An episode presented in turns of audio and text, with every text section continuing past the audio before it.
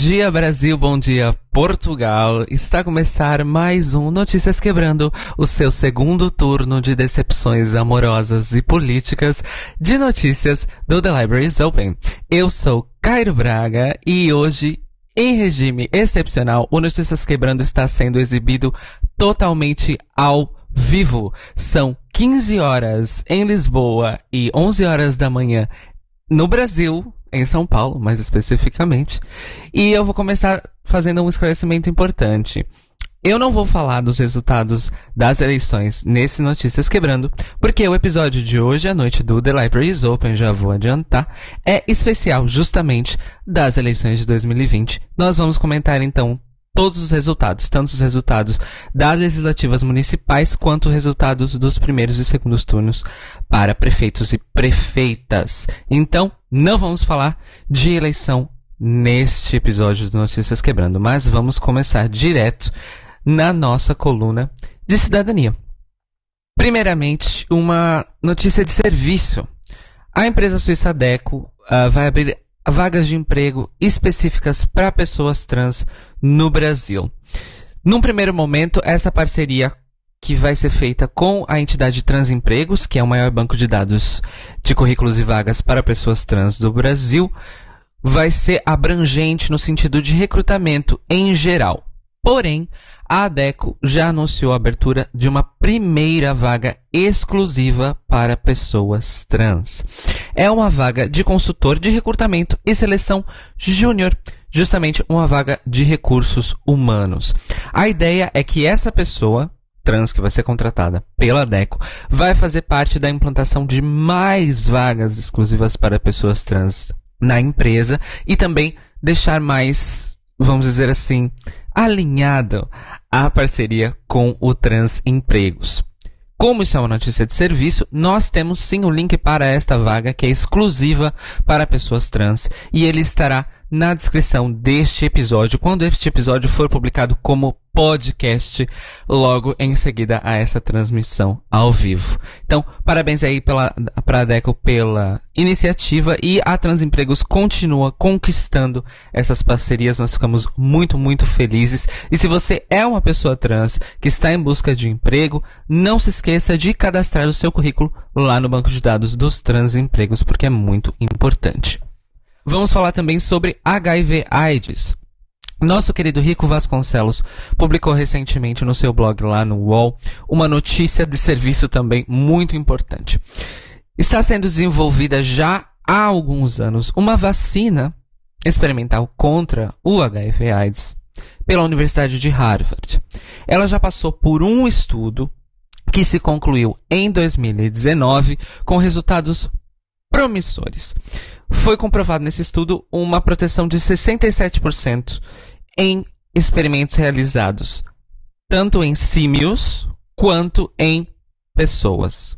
Porém, será feito um novo estudo dessa vacina, que será muito mais abrangente e focará apenas em seres humanos. Esse estudo se chama Mosaico e ele vai ser feito em parceria com diversas instituições, universidades e hospitais ao redor do planeta principalmente na América, nas Américas e na Europa nesse primeiro momento, e isso inclui também o Brasil. A questão é a seguinte: estão abertas as inscrições para participar desse estudo. O estudo mosaico pretende recrutar 3.800 pessoas que se encaixem nas seguintes identidades: homens gays e bissexuais e pessoas transgênero. Em São Paulo, ele será conduzido no Hospital das Clínicas da Faculdade de Medicina da Universidade de São Paulo e no Instituto de Infectologia Emílio Ribas, no CRT de DSTs e AIDS. No Rio de Janeiro, ele será feito na Fiocruz e no Hospital Geral de Nova Iguaçu, em Belo Horizonte, na Universidade Federal de Minas Gerais, em Manaus, na Fundação de Medicina Tropical e em Curitiba, no Centro Médico São Francisco.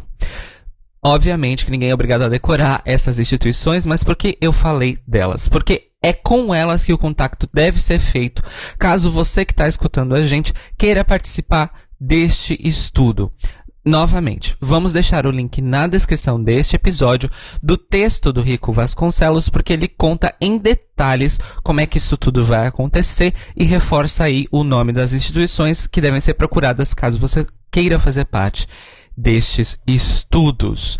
Gente, é muito importante que todo mundo que possa participe desse tipo de estudo Primeiro porque é, é a primeira vez que é conduzido um estudo dessa natureza no Brasil e ele já vai ser conduzido em várias cidades, então isso é muito importante. E é importante a participação de uma população interessada em fazer parte desse avanço científico que, se der certo, pode ser o avanço científico mais importante e relevante do século XXI inteiro.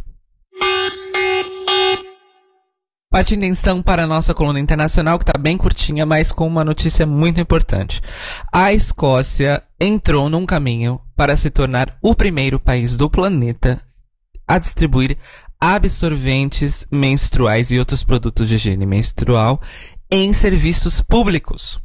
Ocorreu uma votação no Parlamento Autônomo da Escócia na última terça-feira, dia 25 de novembro, com uma proposta de lei que dá direito à gratuidade de proteções higiênicas para mulheres em relação às suas menstruações. A ideia é que essa lei torne obrigatória a distribuição gratuita de absorventes e outros produtos relacionados em farmácias, centros comunitários, clubes, desculpe, clubes e equipamentos de saúde, ou seja, hospitais, clínicas, etc. Ainda haverá uma segunda votação para correções e adições, enfim, revisão do texto dessa lei, mas a primeira aprovação do texto original já aconteceu com uma votação de 112 deputados. Foi quase unânime a votação. A previsão de orçamento para essa medida, caso seja levada a cabo, é de 24 milhões de libras, cerca de 139 milhões de reais. Então, ainda vai ocorrer uma segunda votação, que é a votação de emendas do atual texto. Mas, se essa votação ocorrer até o começo do ano que vem, é possível que antes do final de 2021 a Escócia se torne o primeiro país do mundo que deu direito ao acesso gratuito às mulheres e pessoas que menstruam aos produtos higiênicos relacionados à menstruação. O que pode colocar um precedente de viabilidade que eu espero que seja replicado no resto do planeta. Então, Escócia que ultimamente só anda na base do tiro, porrada e bomba, é só orgulho, é só progressismo. Vamos torcer também para que eles se tornem independentes do Reino Unido muito em breve. Então agora é hora do boletim Greg Race, o seu drop semanal de notícias sobre RuPaul's Drag Race, Drag Queens e correlatos. Primeiro, uma notícia triste. Já está aberto a seleção de casting para a quarta temporada de RuPaul's Drag Race Estados Unidos até o dia 15 de janeiro de 2021. A notícia foi divulgada por todos os perfis oficiais, tanto do reality, quanto das produtoras, quanto da VH1, quanto da própria RuPaul, quanto de algumas queens, enfim tá rolando aí uma divulgação para que as pessoas realmente se inscrevam nessa 14 temporada de RuPaul's Drag Race, que, como sempre, é restrita a pessoas que residem nos Estados Unidos. E é importante deixar uma coisa clara: pessoas que residem legalmente nos Estados Unidos. Também, Mores, isso é um detalhe importante. Caso você esteja escutando a gente dos Estados Unidos e é drag queen e gostaria de participar de Drag Race, esse detalhe pode ser crucial para a sua elegibilidade. Relacionado a isso, aconteceu uma coisa engraçada.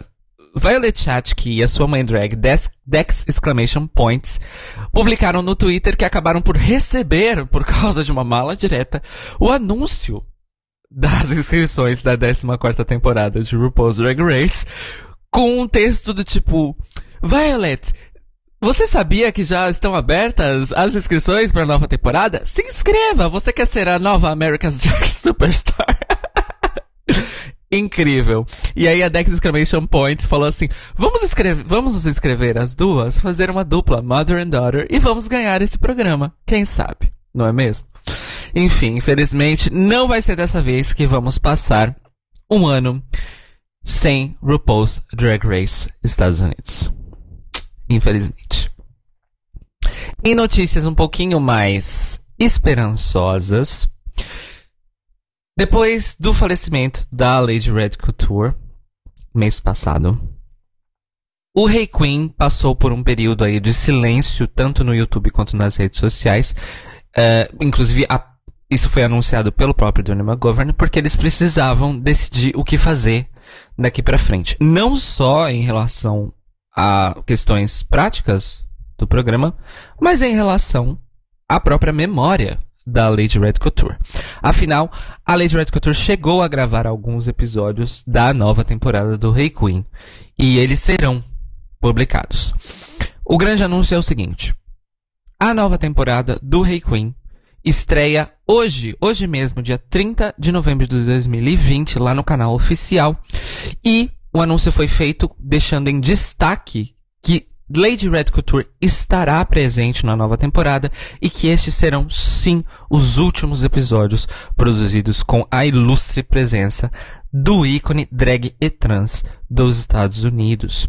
A convidada desse primeiro episódio foi anunciada, será Heidi in Closet, maravilhosa. Então, além de termos a oportunidade dessa última corrida, essa última volta com a Lady Red no Hey Queen, ainda teremos aí, pelos vistos, convidadas excelentes para curtir. Mas além disso, foram publicados outros dois vídeos extras nas últimas semanas no canal do Hey Queen. O primeiro deles é um vídeo de bastidores que nunca, nunca tinha sido publicado antes. Na verdade, o Requiem nunca publicou nenhum vídeo de bastidores. E esse vídeo em especial foi filmado quando eles fizeram um especial de Natal, acho que uns dois ou três anos atrás, com a participação da Laganja Estranja. E neste vídeo, que acompanha mesmo os bastidores, a Lady Red e o Johnny McGovern, além da equipe de produção do programa, contam muitas coisas sobre como se deu a relação entre todas essas pessoas e como elas acabaram trabalhando juntas no Rei Queen. E existe aí um, um, um, detalhe que é um spoiler, ok, mas eu vou contar para vocês. O Johnny McGovern compartilha num momento, e aí a Lady Red acaba completa a história, claro, contra o lado dela, que a Lady Red, quando eles tiveram a ideia de fazer o Rei Queen, a Lady Red estava basicamente morando de favor em uma casa de amigo por aí, um motel aqui. Quando ela não tinha dinheiro, ela ficava, morava no próprio carro. Ou seja, ela estava em situação de desabrigo. E a Lady Red nunca parou de trabalhar. Atenção. Ou seja, não pagavam ela o suficiente para ela ter uma casa. Estados Unidos, mores. Então o Johnny falou assim: não, gata, vai ser assim. É, não dá para ser assim já deu, você já tá muito tempo nessa situação, não consegue sair, então bora lá pra casa. E aí a Lady Red acabou morando um ano no sofá do Johnny McGovern. Aí a outra pessoa que morava com o Johnny acabou saindo e ele falou assim, então gata, vai pro quarto. E na verdade, e eles moram juntos desde então, então eles estavam morando juntos lá há mais de oito anos. Então, aquela coisa de melhor amiga não é falsidade, amores. Eles eram realmente irmãos de verdade. Enfim, várias outras coisas emocionantes acontecem, são faladas, são contadas histórias. É incrível, é um vídeo de meia hora que vale a pena ser visto. Chama Behind the Kiki. Nós vamos deixar o link aqui na descrição, obviamente. Mas, para além disso, o Requiem publicou também um episódio especial de tributo à Lady Red. Esse sim vai fazer qualquer pessoa chorar. Primeiramente, o John McGovern apresenta o tributo, basicamente segurando o choro o tempo inteiro. E ele apresenta alguns clipes, melhores momentos da Lady Red, algumas histórias interessantes. Mas a segunda metade do programa, que também tem meia hora de duração, é uma coleção extensa de vídeos enviados por outras drag queens e outras artistas contando as suas melhores memórias com a Lady Red. E é aí, meus amigos, que as lágrimas rolam. Eu fiz a besteira de assistir esse episódio enquanto estava montando a pauta. E, e, e, enfim, não saí ilesa. Também deixaremos aqui para vocês o link na descrição desse episódio quando ele for publicado. Infelizmente não está aqui na descrição do YouTube enquanto estou transmitindo para vocês, mas quando for publicado, tudo será atualizada. Podem ficar tranquilos. Então, recomendo muito, muito, muito, muito, muito que todo mundo assista esses dois vídeos para conhecer um pouco mais de quem foi e, na verdade, da importância que a Lady Red tinha localmente, apesar dela não ser necessariamente uma drag superstar mundial. A gente tem que lembrar que as as queens e as pessoas que fazem parte das suas comunidades locais não deixam de ser pilares e de ter uma importância sumária nas comunidades só porque elas não são famosas. É um bom lembrete de se ter sempre, sempre, sempre. Então, é uma homenagem muito linda e vamos acompanhar então essa última volta da Lady Red em Hey Queen a partir de hoje, dia 30 de novembro de 2020. Um beijo para o pessoal do Hey Queen. Eles não escutam, mas enfim, merecem um beijo. Em notícias um pouco mais divertidas, nós fomos surpreendidos muito, mas muito menos durante a semana passada, quando se iniciou um rollout meteórico anunciando que as Frog Destroyers, o girl group formado num desafio da primeira temporada de Drag Race UK por Becca Chips, Blue Hydrangea e Divina De Campo, são agora oficialmente um grupo musical de verdade, real, oficial. Tudo começou com as três queens e o produtor Leland, que é o parceiro de produção aí delas nessa empreitada, mudaram as suas fotos de perfis nas redes sociais para um logo, o logo atual das Frog Destroyers. E então eles anunciaram arroba Frog Destroyers com Z nas redes sociais. E aí tudo começou a ficar mais claro. Foi anunciado um single chamado Her Majesty, que já está disponível aí para todo mundo escutar quando quiser. E foi anunciado que será sim lançado um álbum chamado Frog for Life, que vai sair no dia 12 de dezembro. Agora escutem essa notícia. O Rodrigo vai entender por que, que eu vou falar isso desse jeito. Pela World of Wonder Records. Durmam com esse barulho, amores. Chegamos no ponto em que a World of Wonder tem uma gravadora e, ou um selo musical. Enfim, o disco Frog for Life já está disponível para pré-venda e pré-save uh, nos serviços de streaming, lojas uh, digitais, etc. E uma coisa que chamou a atenção quando elas divulgaram a tracklist é que há referências à cromática de Lady Gaga com três interlúdios chamados Frogmática. Além disso, o disco tem aí nas suas duas, duas últimas faixas Break Up Bye Bye, o hit original das Frog Destroyers, e também um novo remix de Break Up Bye Bye inédito, que estamos todos curiosíssimos para ouvir. Olha, eu gostei bastante de Her Majesty. Achei que segue uma linha. Um, um pop meio rock, meio electroclash. E, e elas estão excelentes. E eu acho que vai dar bom esse projeto das Fox Destroyers a sério. Vamos acompanhar então, mas para quem quiser com quem quiser saber de todas as novidades, sigam aí Frog Destroyers com Z no Twitter e no Instagram. Infelizmente, agora é o momento do Manicômio Brasil SA. Meu Deus do céu, eu vou fazer o Manicômio Brasil ao vivaço com vocês aqui. Vamos lá então. A gente começa com uma notícia que não é quente, mas é importante. E é uma coisa que não se fala muito. A Receita Federal Brasileira ainda exige, para que as pessoas possam ter um CPF, né? Que haja um registro de pai e mãe quando feito o pedido do CPF. Isso foi trazido à tona porque uma reportagem da Folha de São, de São Paulo acabou por ser contactada por várias famílias LGBTs que têm filhos, sejam eles adotados, sejam eles biológicos, e não conseguem, apesar de estar na certidão de nascimento do filho, o pai, o pai ou a mãe ou a mãe, mas eles não conseguem levar para frente o CPF dos seus filhos porque existe ainda uma exigência de pai e mãe pela Receita Federal. Aí você me pergunta, mas por que isso ainda não foi mudado se o resto todo já foi mudado? RG, certidão de nascimento, certidão de casamento, nome social, tudo isso. simplesmente porque a Receita Federal não teve a sua normativa interna modificada, porque ninguém lá dentro se moveu para tal coisa. Infelizmente não há muita previsão de quando isso vai acontecer, mas a Folha de São Paulo enviou, claro, um questionamento à Receita Federal e por meio de nota eles responderam o seguinte, abre aspas, foi disponibilizado acesso a todos os dados do CPF para concessão uh, do auxílio emergencial pelo Ministério da Cidadania, incluindo dados de filiação independente do sexo, fecha aspas.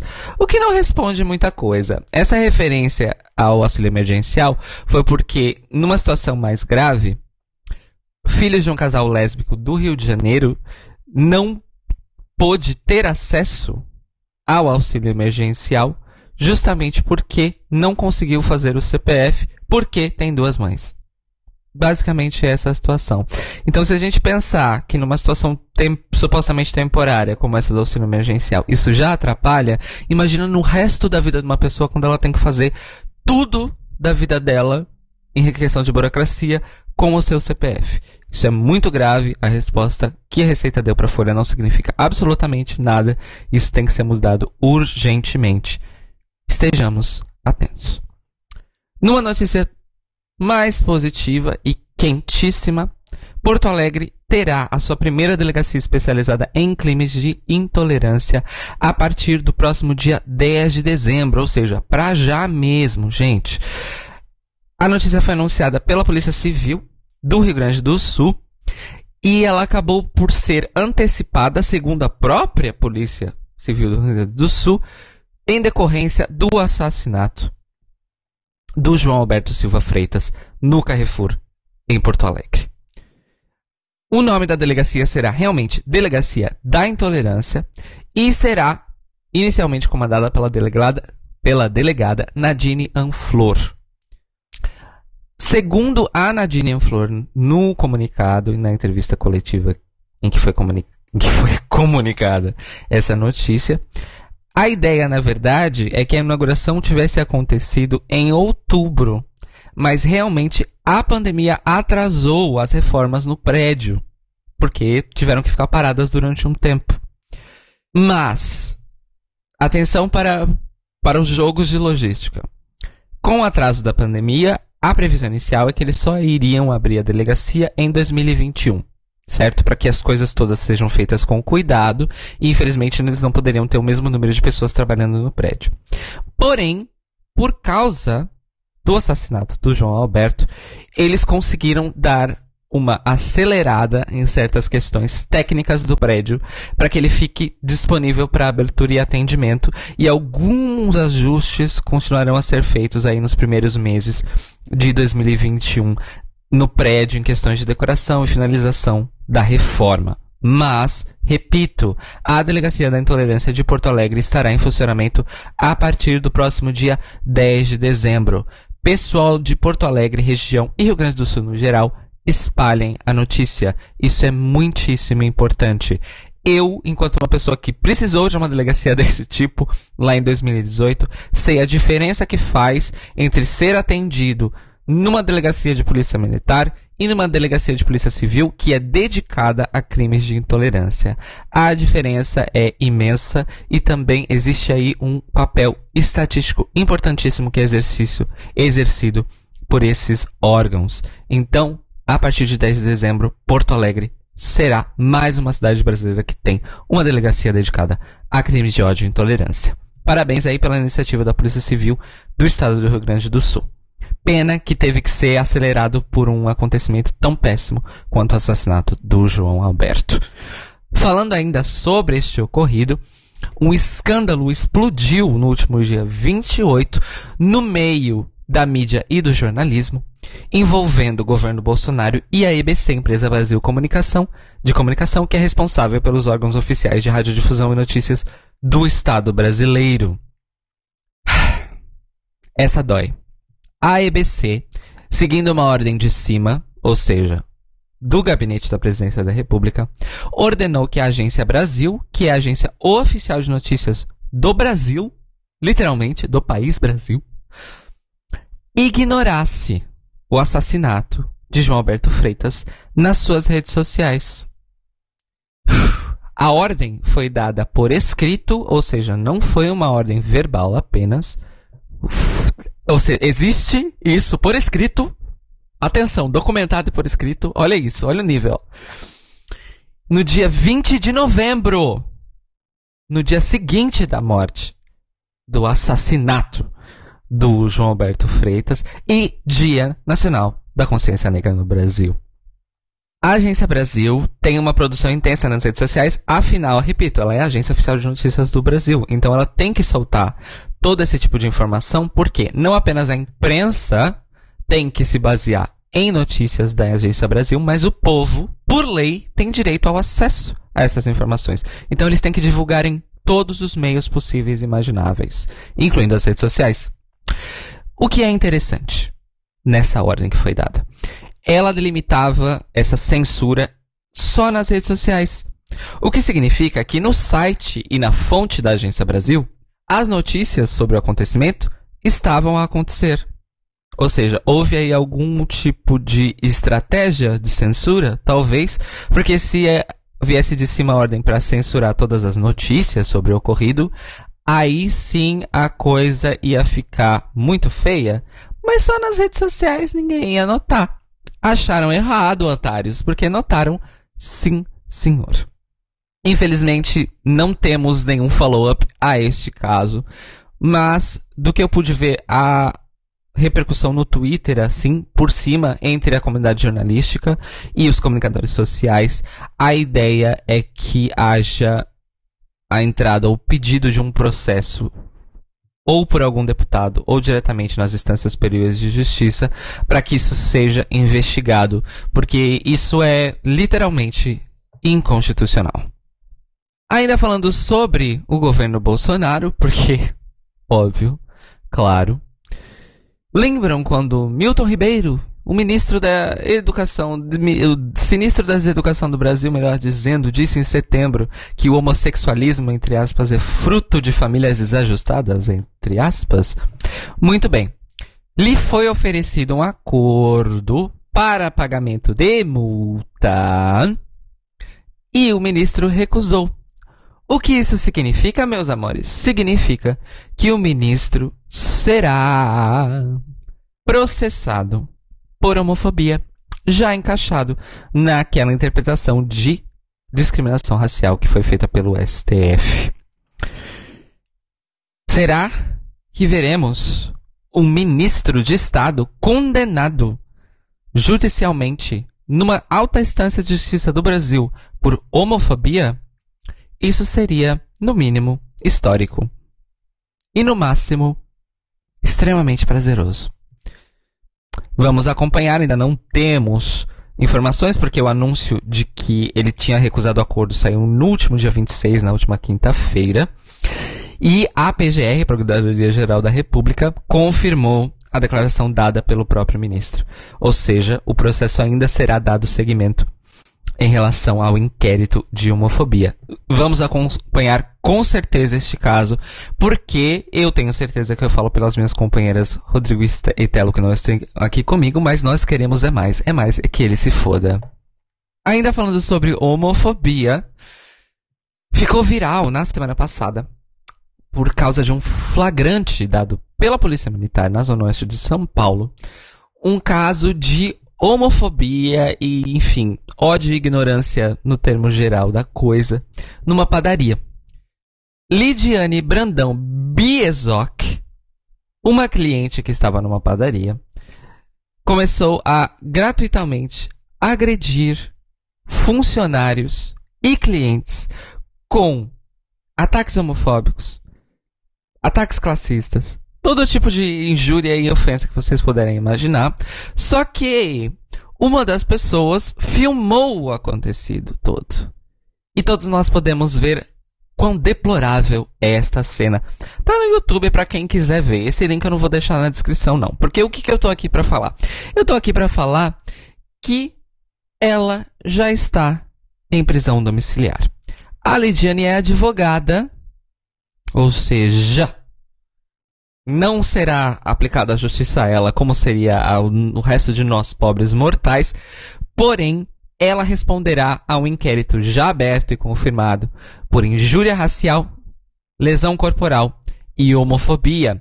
E aí eu explico por que temos injúria racial e homofobia separadamente. Porque além do encaixe na lei federal, decisão, STF, etc e tal, o estado de São Paulo tem uma lei estadual que tipifica a homofobia e transfobia. Ou seja, ela vai responder pelos dois crimes, um em adição ao outro. Eu acho é pouco. Ela vai responder por lesão corporal também porque ela tentou e quase conseguiu agredir fisicamente uma das vítimas. Uma das coisas que estão sendo comentadas sobre esse caso que merece ser destacada aqui por nós é o seguinte: a polícia abordou a Lidiane de uma maneira muito pacífica e calma. Afinal, ela é uma pessoa branca. Vamos comparar com o caso do João Alberto no supermercado, não é mesmo? Que diferença! E há quem diga que não existe racismo no Brasil. E assim termina o Manicômio Brasil SA dessa semana. Seguindo então para a nossa última coluna, coluna de entretenimento, para a gente terminar assim, pra cima. A MTV Brasil, que não é Brasil, enfim, a MTV atual que tem no Brasil, anunciou que vai exibir nos três primeiros dias de dezembro uma minissérie documental chamada Deu Positivo, que vai acompanhar a vida de alguns brasileiros que vivem com HIV. A minissérie foi gravada durante a pandemia e vai explorar não apenas a vida dos protagonistas, das pessoas escolhidas, mas também a interação dessas pessoas com outras pessoas da sua vida, companheiros, amigos, família, trabalho, e como o HIV é ou não fator determinante em alguns dos momentos da vida dessas pessoas. No episódio de estreia já temos a informação de que haverá aí como protagonista, vamos dizer assim, uma pessoa HIV positivo que está no relacionamento com uma pessoa HIV negativo. Isso chama atenção porque essa história ou as histórias de casais discordantes basicamente nunca aparecem em nenhum tipo de produto midiático brasileiro sobre HIV e AIDS. Então isso será realmente um sopro de ar fresco nesse sentido.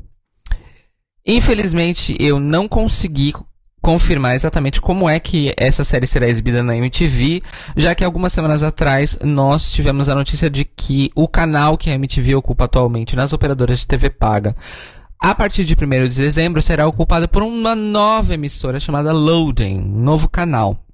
Então, eu não sei muito bem como é que isso vai acontecer, já que, repito, essa minissérie, a Deu Positivo, será exibida justamente na ocasião do Dia Internacional de Luta contra HIV AIDS, dia 1, 2 e 3 de dezembro. Realmente são três episódios. Enfim, vamos acompanhar. Se nós tivermos mais informações exatas sobre como assistir, seja pirateando, seja não, nós com certeza vamos falar aqui para vocês. Para terminar, estreou já no último dia 20 de novembro, que também foi o dia de memória das pessoas trans, de recordação trans, né?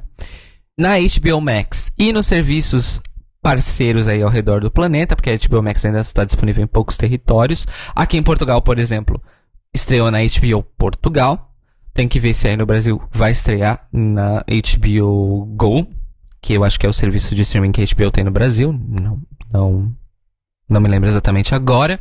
Aproveitando ao vivo, se alguém puder me confirmar no chat, eu agradeço a série chamada Veneno, que conta a história do maior ícone trans da Espanha, Cristina Ortiz, mais conhecida como La Veneno. A série foi criada pelos Los Javis, que é uma dupla, é o Javier Calvo e o Javier Ambrosio, Los Javis, uh, uh, uh, que também criaram uma série da Netflix que eu já recomendei algumas vezes aqui, eu recomendo de novo, chamada Paquita Sala. E ela foi baseada, baseada no livro de memórias da Lavenedo, que se chama Digo, Ni Puta Ni Santa, que foi escrito em parceria com a Valéria Vegas, que foi melhor amiga da Laveneno e também é uma das roteiristas desse novo programa. O que nós vamos deixar aqui para vocês, então, é o link para o trailer na descrição desse episódio, que é absolutamente maravilhoso eu vi o trailer quando ele foi lançado na outra outra semana e já fiquei assim de cabelo em pé porque quero muito ver. Porque eu, eu, eu conheço a figura da La Veneno já há algum tempo. E também porque é importante o seguinte: termos produtos audiovisuais que contem a história com H minúsculo, de figuras históricas com H maiúsculo, da comunidade LGBT que não são dos Estados Unidos e nem do Reino Unido, ajuda a descentralizar essa narrativa, né? De que a história LGBT acontece nos Estados Unidos e o que acontece nos outros lugares do mundo é consequência daquilo. Não é bem assim que a banda toca, tá, amores? Os países que não falam inglês também têm os seus ícones LGBTs, vivos, mortos, presentes, passados, futuros, e eles também merecem ter as suas histórias contadas. Então, para quem tiver acesso aí, eu acho que já está disponível nas torrentes e streamers da vida, mas assistam o trailer e procurem e vejam e conheçam a história da La Veneno e assistam Veneno na HBO Max ou, enfim, onde vocês aí conseguirem assistir. O Notícias Quebrando hoje teve informações do Gay Blog BR, da coluna do Rico Vasconcelos no UOL, da Radio France Internacional, do Twitter da RuPaul, do Twitter da Violet Chachki, do Twitter da Dex Exclamation Point, do YouTube da Hey Queen, das contas de Twitter da Divina de Campo, Blue Hydrangea, Bag Chips, das Frogs Destroyers, da coluna do Guilherme Amado, no Globo e do escrever. Mores, a indicação que eu vou dar para vocês é uma indicação. Como eu posso dizer? Como eu posso dizer? É uma indicação que pode, pode parecer meio boba, talvez. Mas enfim, eu, graças à companhia do namorado, voltei a assistir filmes. E eu tento sempre incluir filmes uh, ou centrados em personagens LGBTs ou que tenham, sei lá, um personagem LGBT que tenha uma fala, sabe? Tipo teste de Bechdel, só que com personagens LGBTs. E eu tenho aí também limpado algumas coisas que estavam na minha lista, tanto da Netflix quanto dos meus arquivos do HD e tudo mais. Então, na verdade, eu gostaria de indicar aqui para vocês três filmes. O primeiro deles está na Netflix atualmente. Se chama Holding the Man. É um filme australiano. É baseado numa história real de vida de um casal uh, gay australiano.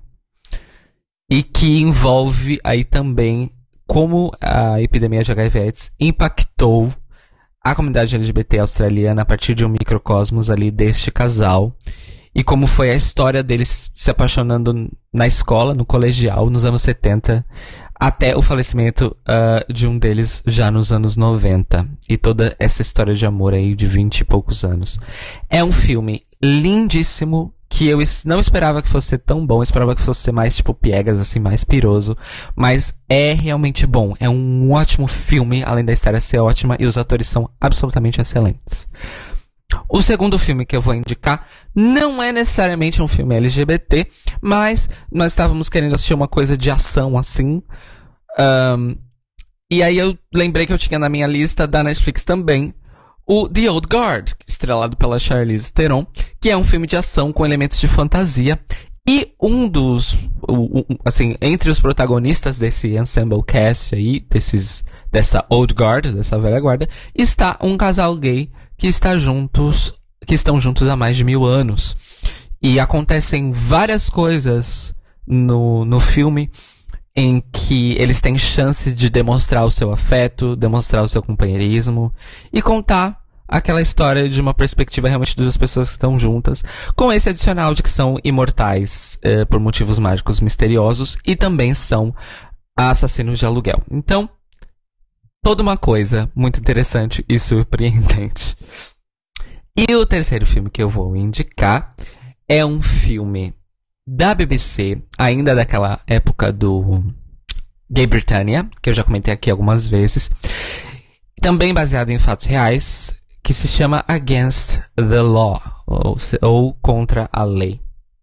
E é um filme que conta um pedaço da história de como ocorreu a descriminalização da homossexualidade no Reino Unido, lá nos anos 60, a partir da história pessoal de uma pessoa que foi presa sob essas leis de indecência, entre aspas, que haviam no Reino Unido, e que resolveu brigar para que isso não acontecesse mais. Não vou dar mais spoilers, mas enfim, é, é, claro que é um fato histórico, mas existem coisas a partir da particularidade da vida dessas pessoas que são o foco do filme, que são extremamente interessantes uh, ah, para explorar um pouquinho mais também como é essa questão de dinâmica social no Reino Unido entre homens, entre mulheres, entre gays, entre héteros e fazer a comparação de daquela época com hoje em dia é realmente muito interessante. Então, repetindo, na Netflix, Holding the Man, The Old Guard, que é um filme de ação bom, gente.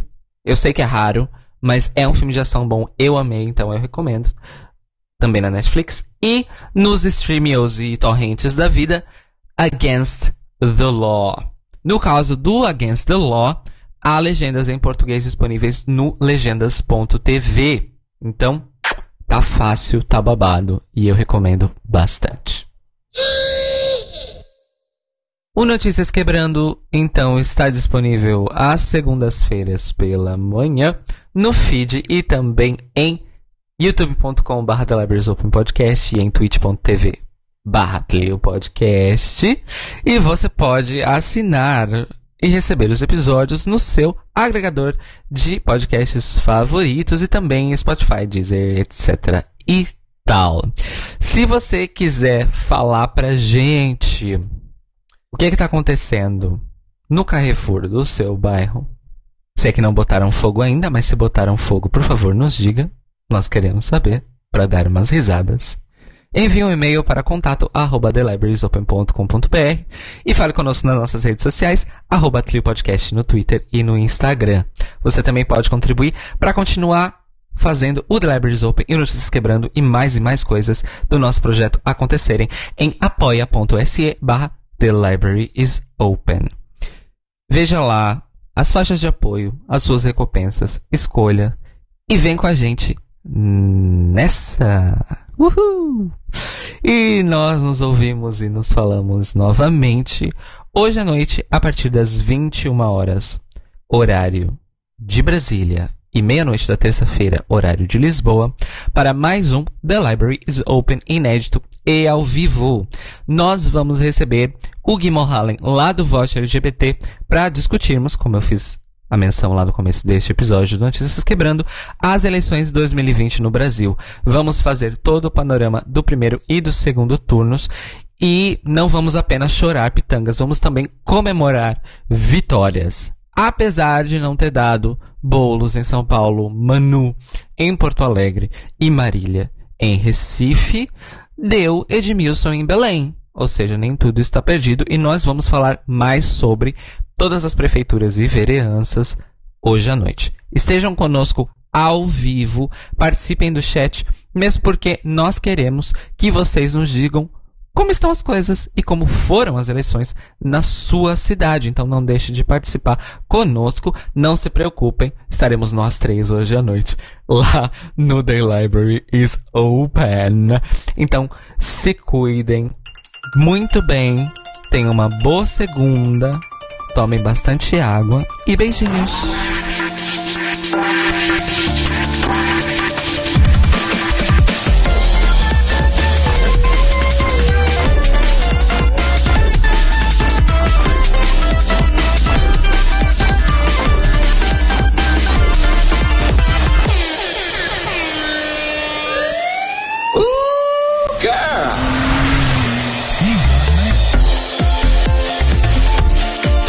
Esses são os nossos queridos apoiadores que nos ajudam a fazer do Tlil um podcast cada vez melhor por meio da nossa campanha no Apoia-se.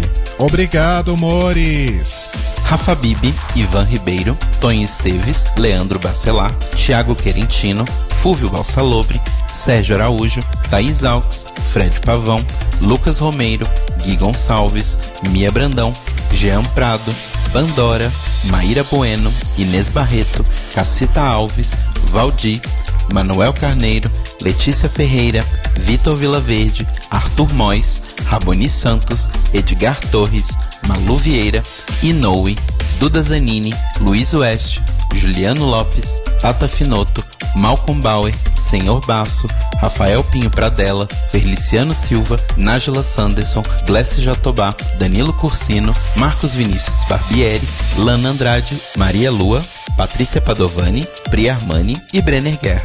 E se você quer ouvir o seu nome no final de todos os nossos episódios, vai lá em apoia.se barra The Library is Open, confira as nossas metas, escolha suas recompensas e se torne uma apoiadora do The Library is Open. Oh, crrr, oh, crrr, oh, crrr. Este podcast faz parte do movimento LGBT Podcasters. Conheça outros podcasts através da hashtag LGBT Podcasters ou do site www.lgbtpodcasters.com.br.